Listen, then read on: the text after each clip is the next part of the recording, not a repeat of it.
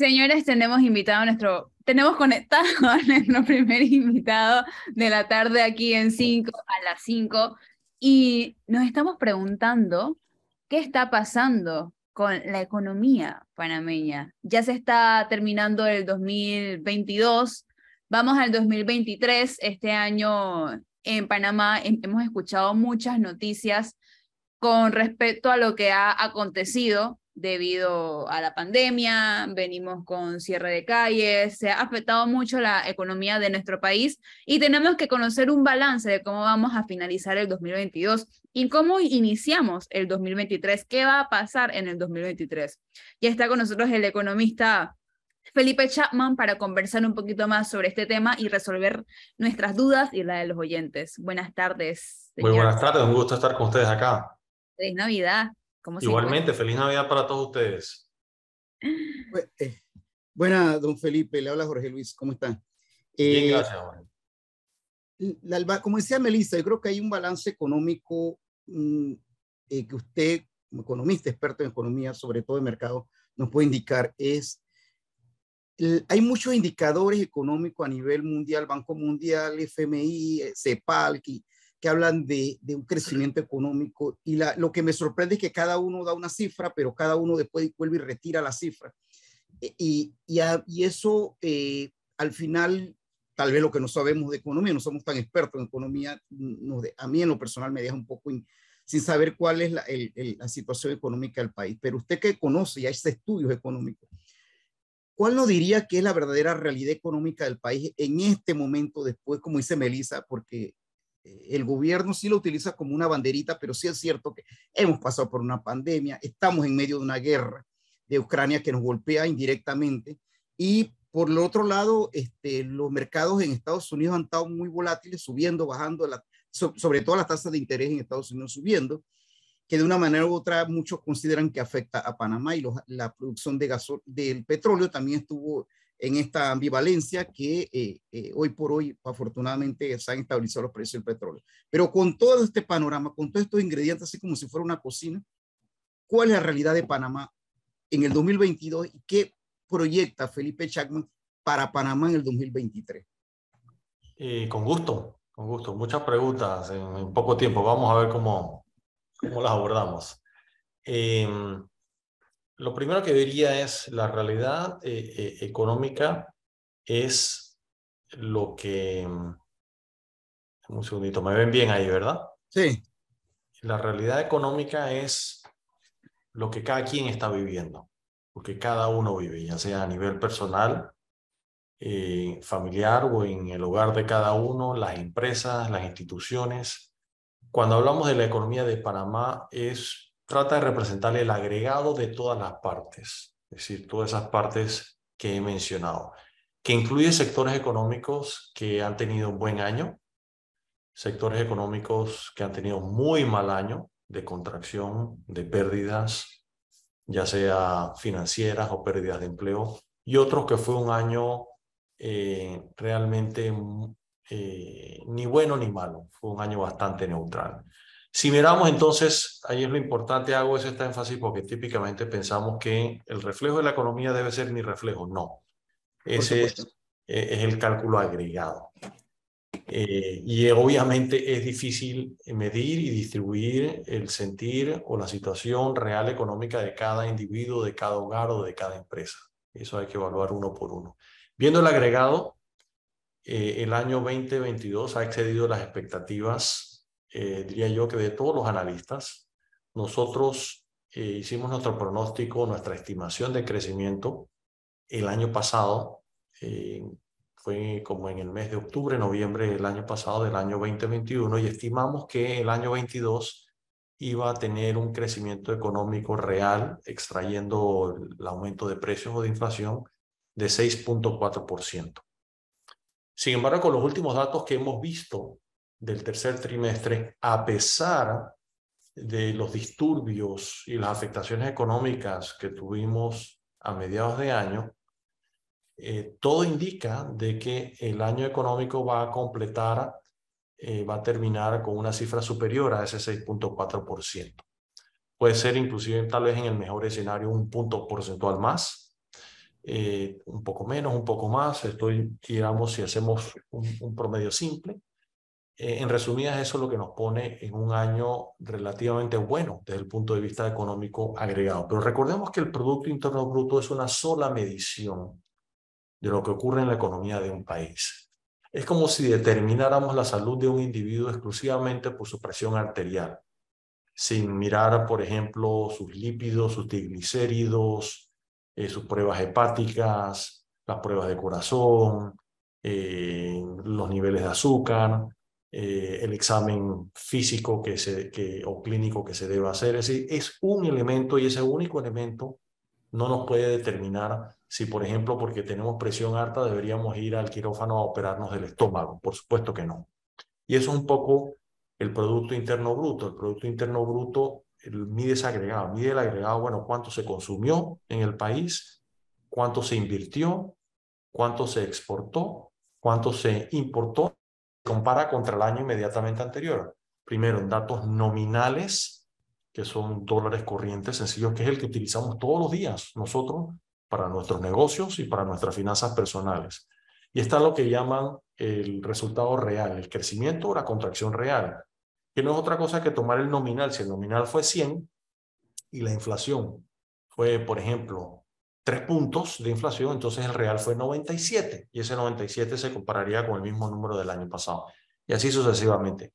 Eso nos pone entonces en términos eh, globales, todo indica de que el año va a haber en producción total del país, es decir, la suma de lo que acabo de mencionar, el consumo total de las personas, los hogares y las empresas y el gobierno, la inversión total que realizan personas, hogares, empresas y gobierno, todo lo que exportamos menos lo que importamos, debería producir un agregado en producción nacional superior al monto que tuvimos en el año 2019. Es decir, ya rompemos ese techo, es un hito sobrepasar esa cifra, pero esa cifra de por sí en sí sola no significa que ya estamos totalmente recuperados. Eso es falso. ¿Por qué no? tenemos un, nivel de desempleo todavía mucho mayor al que teníamos en el año 19, niveles de informalidad mucho mayores todavía a los que teníamos el 19, disminución de ingresos de los hogares superior a la que teníamos, o perdón, o niveles de ingresos inferiores a los que teníamos eh, en el 19, mayor pobreza de la que teníamos en el año 19. Así que uno no debe tomar simplemente el proxy de qué dice el Producto Interno Bruto. No, debemos tomar todos los elementos para formarnos una opinión. Y solamente con los elementos que he mencionado algunos, diría que en términos generales, el país se ha estado recuperando de la pandemia, sí. Definitivamente la respuesta es sí. ¿Nos hemos recuperado en su totalidad? No. Ya mencioné algunos datos que demuestran que no nos hemos completado de recuperar en, la pandemia. Y sin, em, pensemos, por ejemplo, ya en la economía real, en la calle. Fíjense ustedes, den la vuelta alrededor de su recorrido, nada más en la ciudad de Panamá, y piensen en los hoteles que ustedes veían operando antes de la pandemia y los hoteles que ven operando el día de hoy. Seguramente se le viene a la mente más de un hotel cerrado, en el cual se perdieron empleos, no solamente los que trabajan ahí, sino empleos de otras empresas que proveían servicios a ese hotel en términos de maquinaria y equipo, equipos de cocina, aires acondicionados, limpieza, alimentos, bebidas.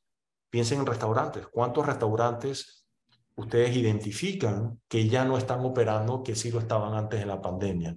Y así muchos otros negocios lo están. Han surgido negocios nuevos, sin lugar a duda.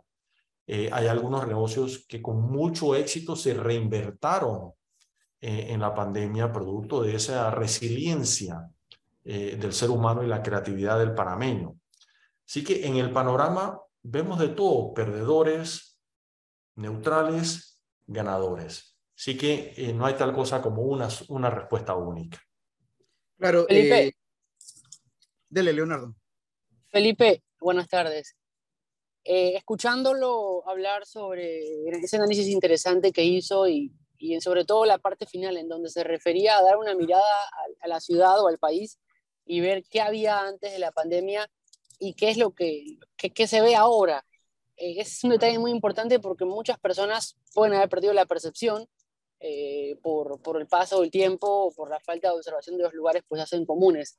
Pero yo quiero referirme más que nada a poder explicar un detalle importante, porque se habla mucho que el país crece, pero lo que crece, eh, el porcentaje del país, si no me equivoco, es gracias al crecimiento que tiene el canal de Panamá. En este caso, este año ha sido gran parte de la minera y otros detalles más. Pero es un crecimiento que en sí no se ve reflejado en el bolsillo de todos los ciudadanos del país. Entonces, ¿cómo se puede explicar ese crecimiento a, contraposición o en comparación más que nada al, crecimiento de, de la economía de cada bolsillo? Bueno, lo primero, lo primero, Leonardo, es que veo que me has, me has calificado muy duro mi explicación anterior porque he fallado en explicar la pregunta que acabas de hacer, que, que era mi intención preliminar. Eh, eh, es decir, hay actividades, en efecto, lo que, traté de decir o traté de explicar y en el cual no tuve éxito, es que ese 6.4% o más no es el reflejo de la situación de todos los individuos en el país. Es un reflejo de actividades que crecieron eh, y crecieron lo suficiente inclusive para en alguna medida amortiguar los que se contrajeron y no crecieron. En efecto, ¿cuáles son esas actividades que crecieron? La minera es una. El canal de Panamá, paradójicamente, Leonardo, no creció mucho. Se mantuvo a un nivel. El canal de Panamá ha llegado a un nivel donde estamos ya en una planicie muy alta en términos de la contribución a la economía y el nivel de contribución al gobierno, pero en términos del delta, la diferencia entre un año y otro, el gobierno antes de este año fue 100, perdón, el canal 100, y este año va a haber sido 102, por mencionarte eh, eh, una a, diferencia de la mina que pasó en un momento dado de 100 a 120 o a 150. Eso es, un, eso es un brinco espectacular, ¿no? Pero bueno, o sea que el canal no es uno de esos ahí, Leonardo. Eh, otro sí, la mina definitivamente, y eh, el efecto de crecimiento de la mina, quienes más lo sienten son los 7.000 personas que trabajan directamente para la mina y sus familias. Multiplica eso por un promedio de 3, 4 personas por hogar. Estamos hablando de 28.000, 30.000 hogares en el país que lo sintieron primordialmente en el interior del país.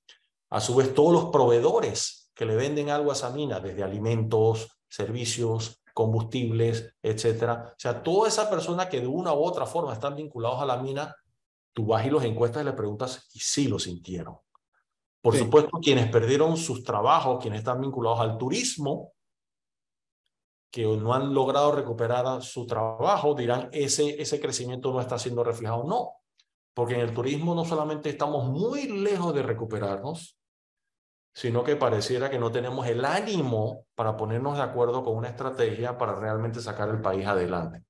Y les doy un ejemplo, la noticia esa del puerto de cruceros, de los individuos donde se les caía la rampa, donde lo dejaban esperando bajo el sol tres horas para, para ingresar al país, donde maltratamos al turista.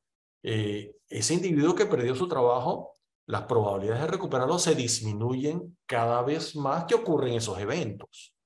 Entonces, lo que tenemos que verlo, Leonardo, es por sector. Hay unos sectores donde la gente ha sufrido mucho y no se han recuperado, y hay otros sectores donde las personas sí se han recuperado y hay, algunos inclusive que han crecido y su, el bienestar directo de ellos ha mejorado.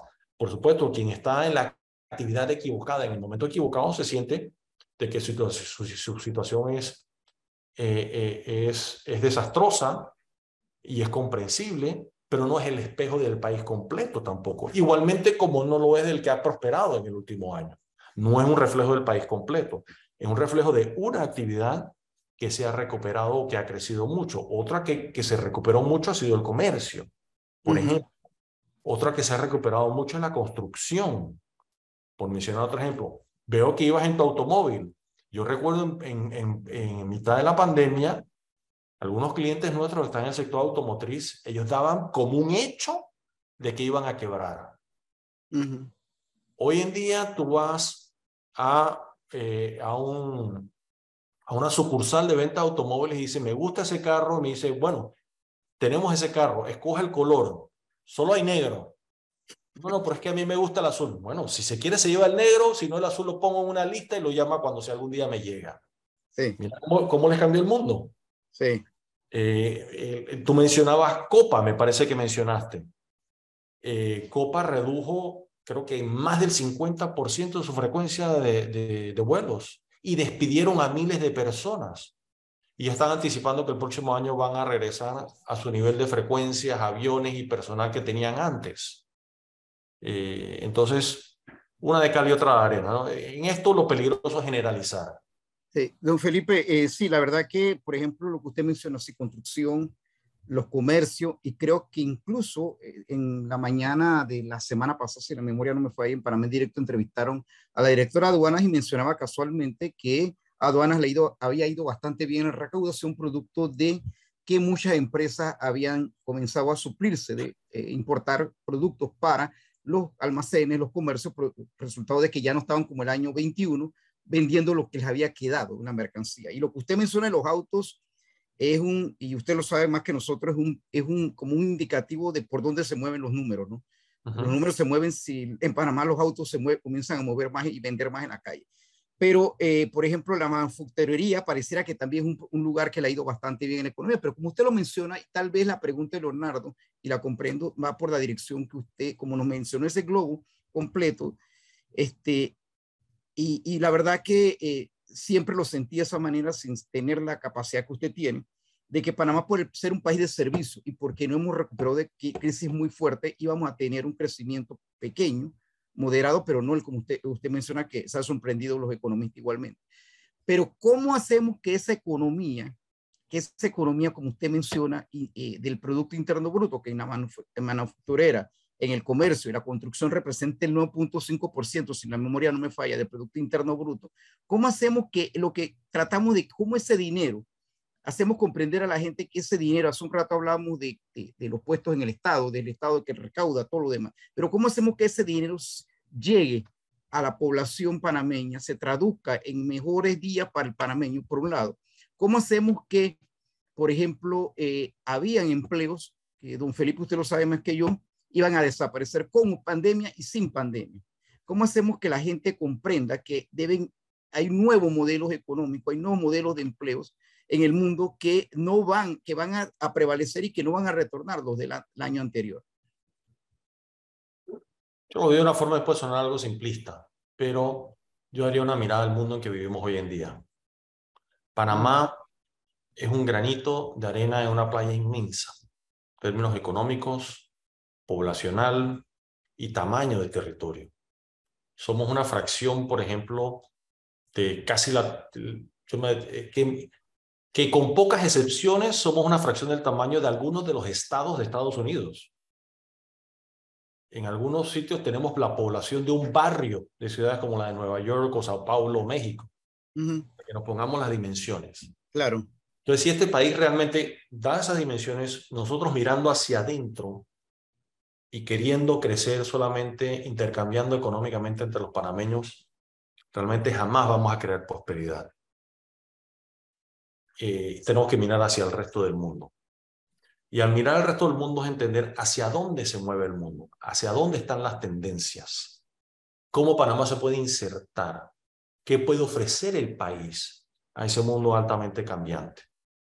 Y lo primero que yo me pregunto es, ¿tenemos las destrezas? Primero, tenemos lo que el país tiene, eh, digamos, la combinación de factores e ingredientes adecuados para insertarse exitosamente en el mundo o crecer con el mundo.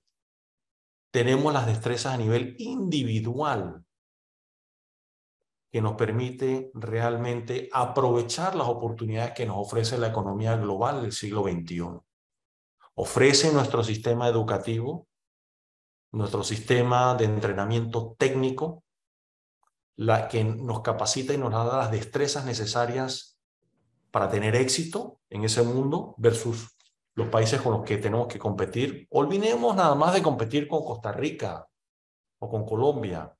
Si ya en un mundo globalizado competimos con Irlanda, competimos eh, por Singapur, por mencionar otro caso. Eh, eh, competimos con el mundo.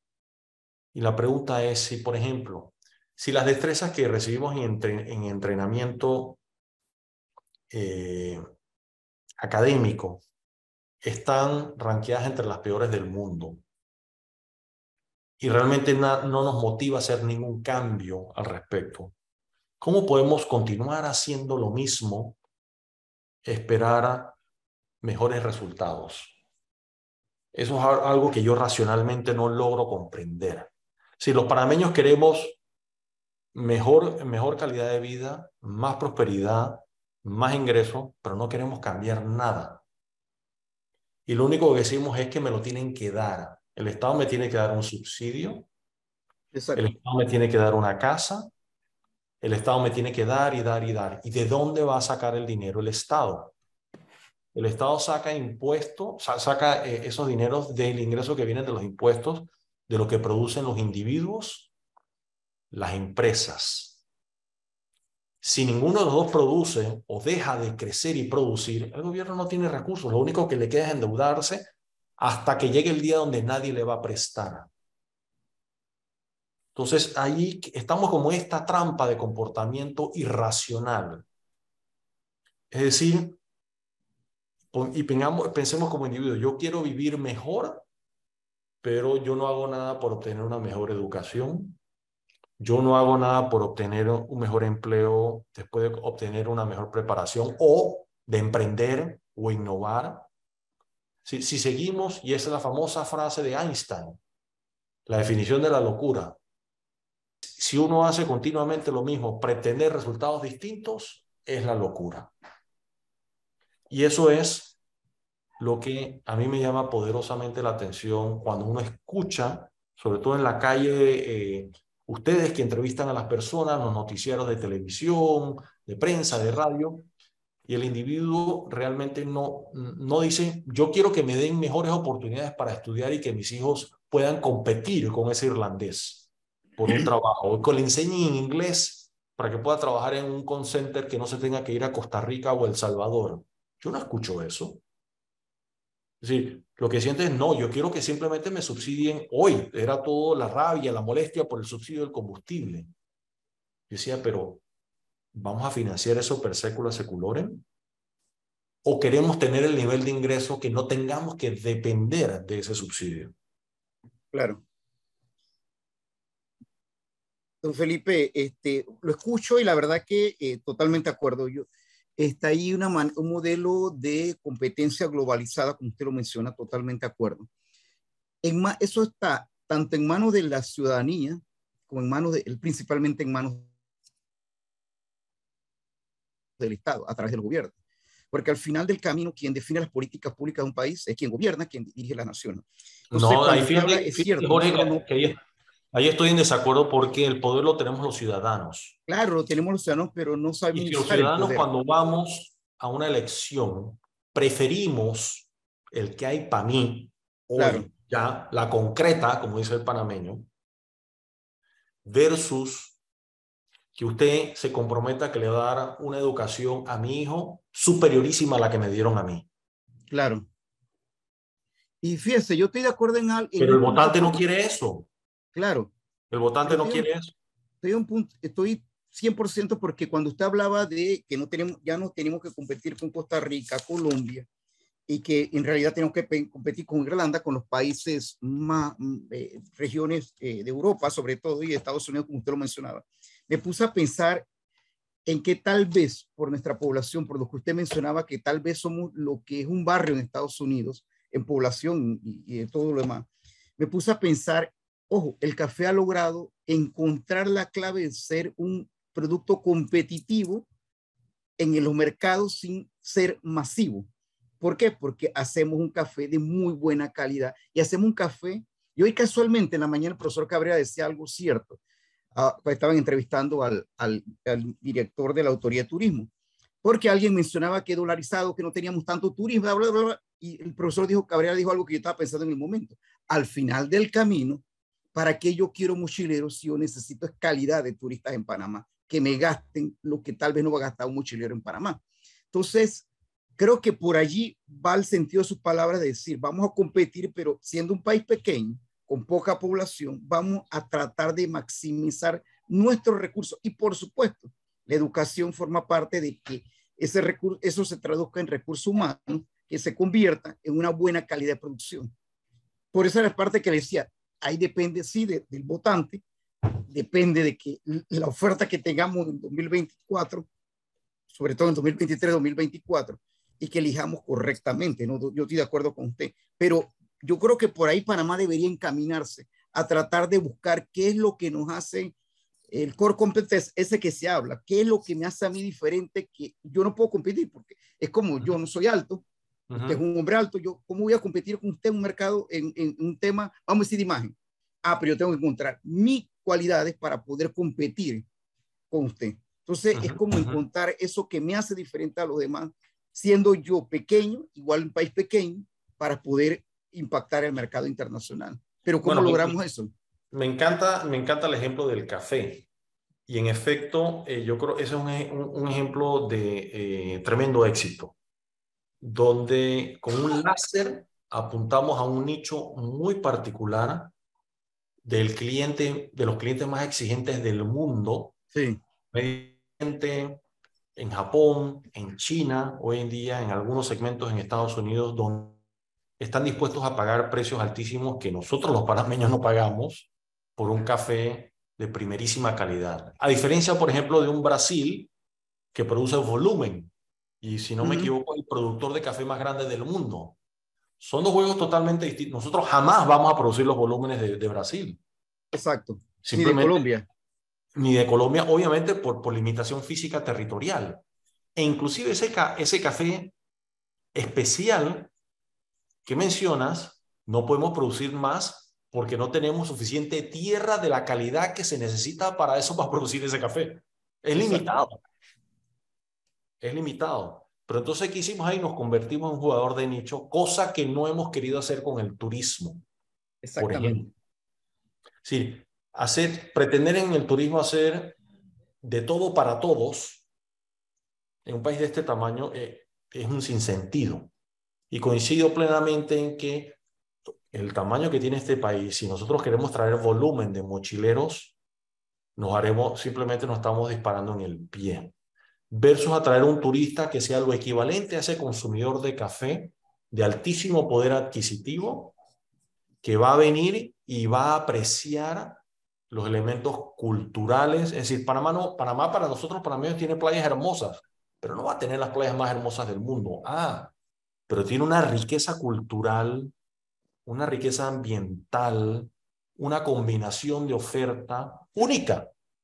Pero ese la va a apreciar el viajero sofisticado, eh, igualito al que compra ese café de alto precio, que es un perfil de un consumidor altamente sofisticado y exigente. Don Felipe, esta mañana hablaba, el, y siguiendo la línea de lo que están hablando, esta mañana hablaba el ministro de Turismo Iván Skilsen en Panamá en directo y, decía algo que, me, que, que, explicaba una razón que parece eh, obvia más que nada. Decía, Bocas del Toro es un destino caro porque hay una sola aerolínea que viaja a ese lugar. Es decir, las opciones que hay para ir a las diferentes partes del país y lugares más atractivos, por llamarlos de esa manera, como están catalogados, son escasas y eso hace que los costos se incrementen. Por lo que a un nacional, voy a intercambiar la forma de decirlo, o lo que estamos hablando, le, es más barato ir a Colombia, que es un destino más cercano y que no es tan caro como por ejemplo ir a Bocas del Toro. Por poner un ejemplo básico. Entonces, estamos hablando por un lado de traer turistas a Panamá para poder, eh, por un lado, crecer en, en, ese tema económicamente. ¿Cómo hacemos también para que se aumente el turismo interno del país y se pueda también eh, mover?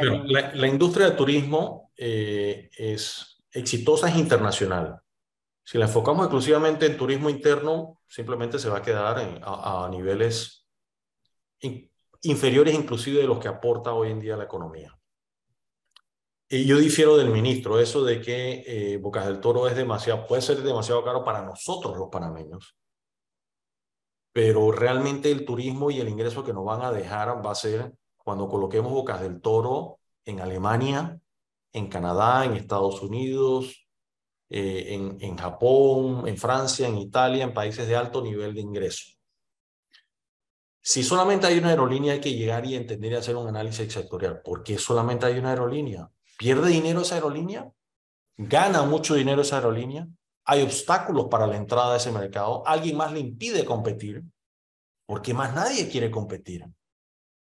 Porque si es un negocio tan bueno, lo lógico que te dicen en economía es que vas a tener cinco o seis más que van a querer competir. Como ocurre en todos los negocios altamente competidos. Entonces, si no hay posibilidades de competir, entonces obviamente hay distorsiones de mercado que hay que atacarlas y romperlas, como puede ocurrir en, algunos sectores de mercado donde pensamos eh, que siempre van a existir actividades de pocos actores económicos y si uno identifica los obstáculos para que entren más, hay que derribarlos, para que entren más actores eh, al mercado. Y regresando al tema político, gente como ustedes pueden hacer una gran diferencia en las siguientes elecciones. ¿Cómo? Haciendo las preguntas adecuadas. Si no nos quedemos en el jamón, en el zinc, en la beca, en el subsidio, en el que hay para mí. Es decir, nos dicen, yo voy a crear más empleo. ¿Cómo? ¿En qué forma? Yo voy a mejorar la educación. ¿Cómo? ¿Qué va a hacer usted? ¿Va a cambiar el currículo? ¿Va a reentrenar maestros y profesores? ¿Va a aumentarles el salario? ¿Qué cosas diferentes va a hacer? ¿Promete usted aplicar esas cosas? ¿Cómo va a financiar todos esos programas de inversión que usted tiene? ¿Cómo los va a financiar? ¿Va a contratar más deuda? ¿Va a aumentar los impuestos? ¿Qué reformas a la estructura económica del país va a hacer usted? O sea, hay que hacer las preguntas adecuadas que no se hacen. Entonces terminamos discutiendo lo superficial y eh, eh, realmente lo, lo, poco, lo poco valioso para realmente prosperar. Claro, don, Felipe, y por ejemplo, eh, hay, la gente, claro, el panameño, yo diría que lo que pregunta Leonardo, la gente, el panameño quiere disfrutar Boca del Toro. Boca del Toro es caro, es verdad, yo he ido a Boca del Toro en dos ocasiones, Boca del Toro barato no es. Sin embargo, tal vez, tal vez pudiese ser a través de temporadas bajas que tenga Boca el Toro, que se trate de buscar, y hay mucha manera también de Boca el Toro. También le digo barata, lo que pasa es que queremos todos y, llegar en avión y queremos llegar, bueno, y gastar y lo que sea, pero bueno. Bueno, pero Jorge, pero yo, te, yo te diría lo otro, yo te agregaría algo. ¿Todos los colombianos no quieren ir a Cartagena? Así mismo es. ¿Todos, los ticos no ¿Todos los ticos no quieren ir a Guanacaste? Sí. ¿Todos los americanos no quieren ir a Disney? Claro. Entonces, pero fíjese, oyéndolo un poco hablar y metiendo, no sé si tenemos, creo que sí tenemos un par de minutos, me gustaría que nos dijera, por ejemplo, fíjese, hace un rato le dijo a Leonardo, estaríamos disparando en el pie, nos, estaríamos, nos hemos disparado en el pie con este tema de la minera. Por ejemplo, sí es verdad. A mí me sorprende. Hay, un interés nacional, don Felipe, que tal vez, que tampoco es desgarrarnos la vestidura porque no estamos en el 9 de enero.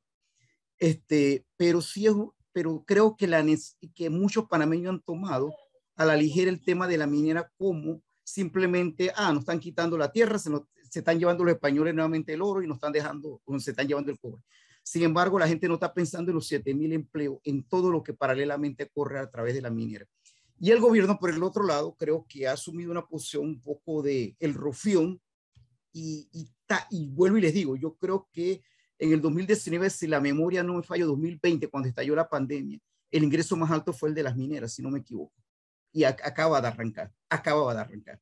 Entonces, díganos, ¿cómo ese mal paso eh, o mala decisión en un momento determinado sí se puede convertir en un revés para una economía que pudiera ayudarnos a salir a crecer de un número y no traer más desocupación al país?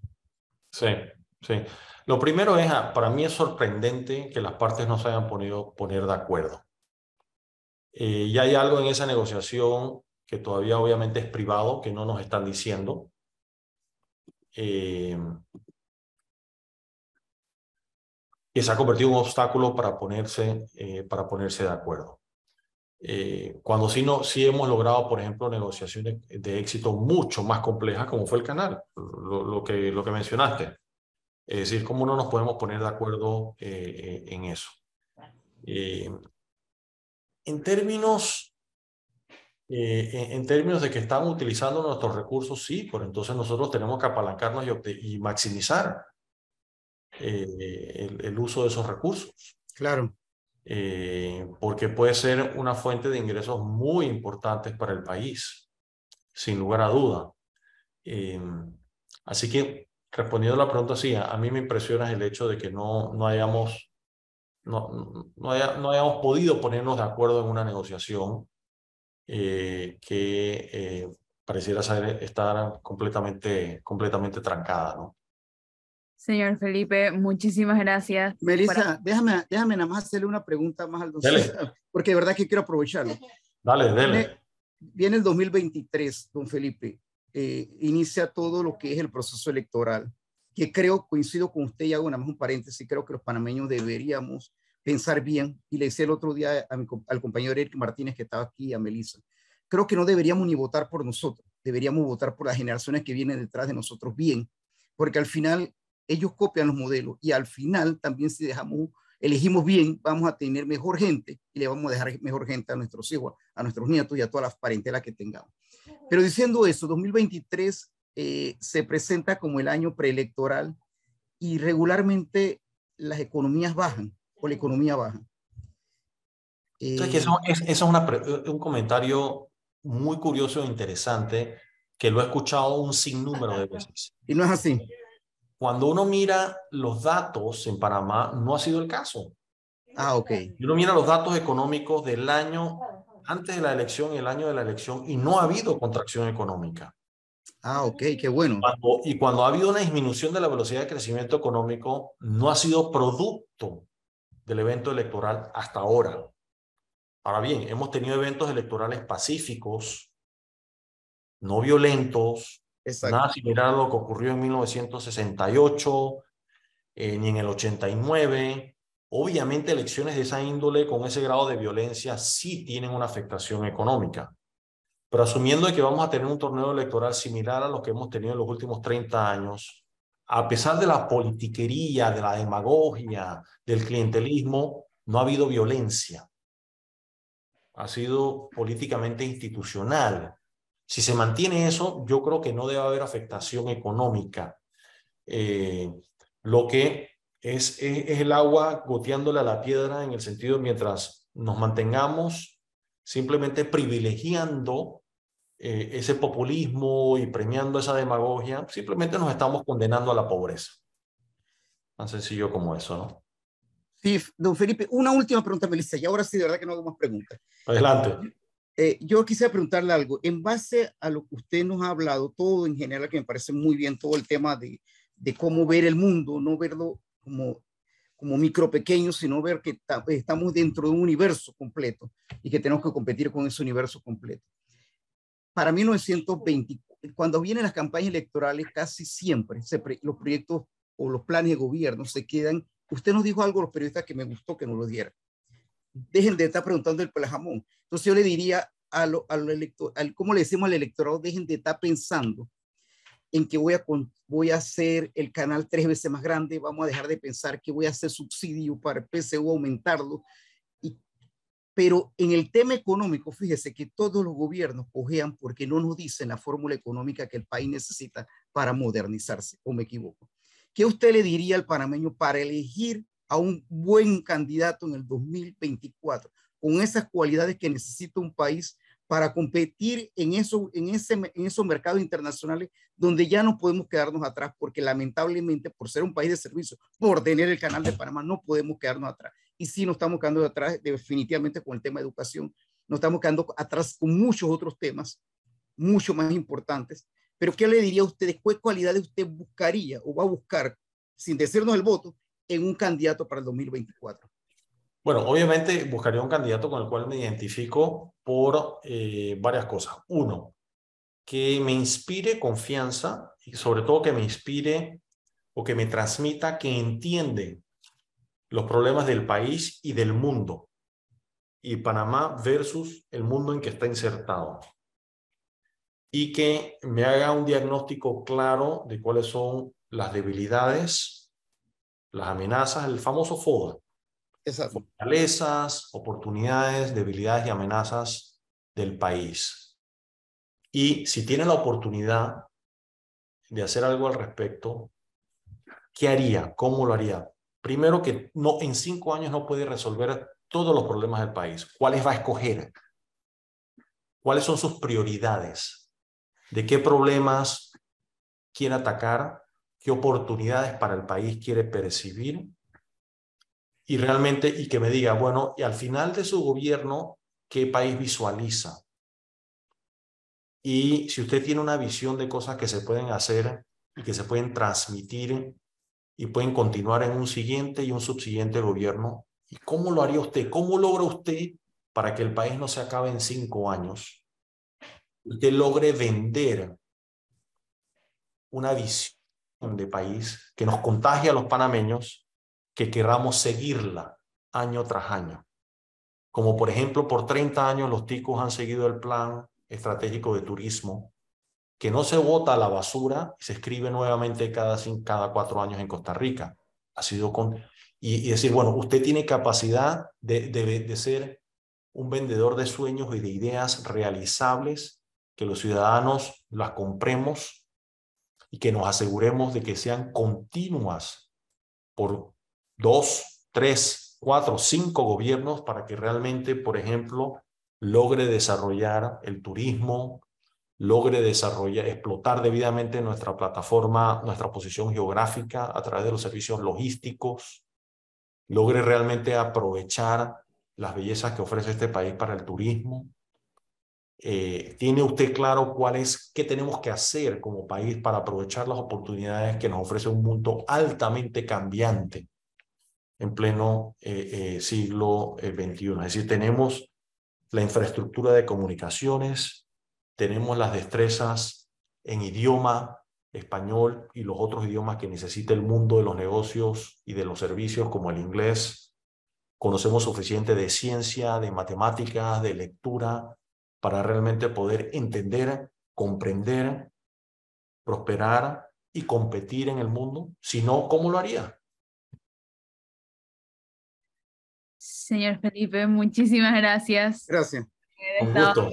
Nosotros y habernos hecho este balance económico, definitivamente nos vamos más claros de lo que está pasando en nuestro país. Siempre es un placer y un gusto conversar con usted y que nos dote de todo su conocimiento. Espero que tenga un feliz inicio de año 2023. Que la pasen muy bien. Les deseo todo lo mejor para el próximo año y que todos sus sueños sean realidad. Muchísimas gracias. Que tengan buenas